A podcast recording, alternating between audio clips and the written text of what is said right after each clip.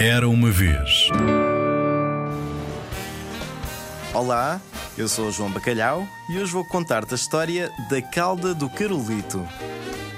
À medida que o sol se erguia na quinta, um dos porquinhos já tinha tomado banho e o pequeno almoço e estava pronto para começar o dia.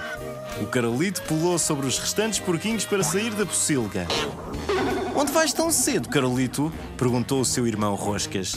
Não consigo dormir, respondeu ele. Estive acordado toda a noite a pensar. O que foi desta vez? bocejou a sua irmã Espiral. Toda a gente sabia que o Carolito era um porquinho muito curioso, com uma mente muito curiosa e que precisava descobrir algo novo todos os dias. Hoje preciso de saber para que servem as caudas, anunciou ele. E assim, o Carolito saiu da pocilga à procura de uma resposta. O Carolito ainda não tinha ido muito longe quando avistou um rato com uma cauda longa e cor-de-rosa a correr pelo telhado do celeiro. Bom dia, Tita! cumprimentou o Carolito. Podes dizer-me para que serve a minha cauda? Claro! respondeu a Tita enquanto descia para se empoleirar no muro. As caudas servem para nos equilibrarmos, Carolito.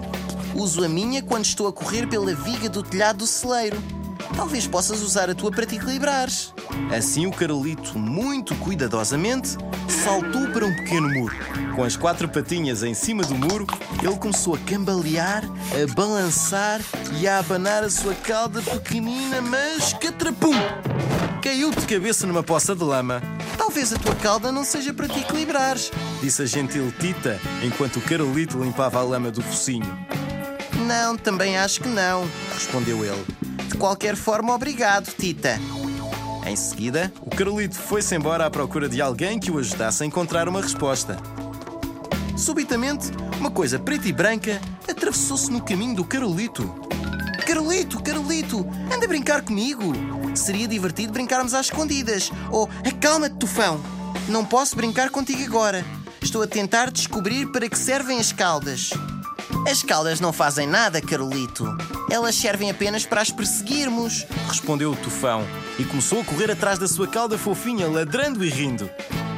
O Carolito achou aquela brincadeira divertida, por isso começou a correr atrás da sua cauda pequenina. Rodopiava cada vez mais rápido até que, pum! caiu redondo no chão. Oh céus! Acho que a minha cauda não foi feita para ser perseguida, disse o Carolito, sentindo-se tonto. Oh, tudo bem, mas talvez possamos brincar à apanhada, respondeu o tufão, ainda a rodopiar muito feliz. Desculpa, tufão, talvez noutra altura. Vou ao estábulo ver se o tornado sabe alguma coisa sobre a minha cauda, declarou o Carolito. Na calmaria do estábulo, o tornado, um lindo cavalo, estava a comer a sua aveia muito tranquilamente. Olá, tornado. Desculpa incomodar, mas será que podes ajudar-me? Estou a tentar descobrir para que servem as caudas e parece que ninguém tem a resposta certa para a minha cauda. O cavalo baixou a cabeça e olhou para baixo para o pequeno porquinho. Eu abano a minha para a frente e para trás para afastar as moscas, pequeno porquinho. Talvez a tua também sirva para o mesmo. O Carolito achou aquela resposta bastante útil. Portanto, concentrou-se muito e abanou o seu rabiosque.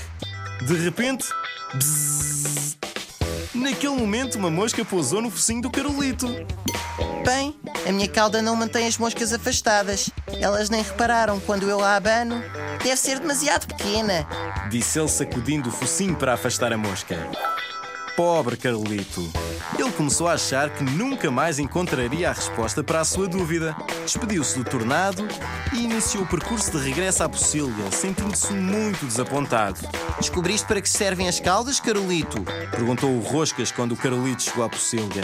Bem, sei que os ratos usam as caudas para se equilibrarem. Os cães usam-nas para correrem atrás delas. E que os cavalos para afastarem as moscas. Mas não sei para que servem as nossas, respondeu o Carolito tristonho. Não faz mal, Carolito, acalmou a espiral com uma voz suave. Parece que aprendeste bastante e podes sempre voltar a tentar amanhã. Naquele momento, a mãe chamou-os para o almoço e os porquinhos correram para junto da comida muito entusiasmados.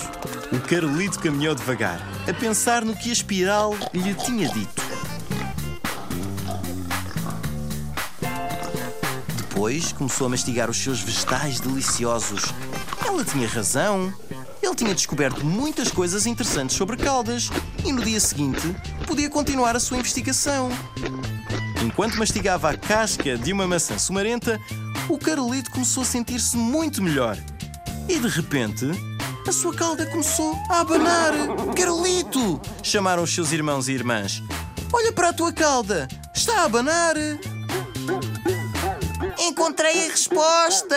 gritou o Carolito muito entusiasmado, enquanto olhava para a sua pequenina cauda encaracolada a abanar de um lado para o outro. Quem diria que os porcos abanam a cauda quando estão felizes?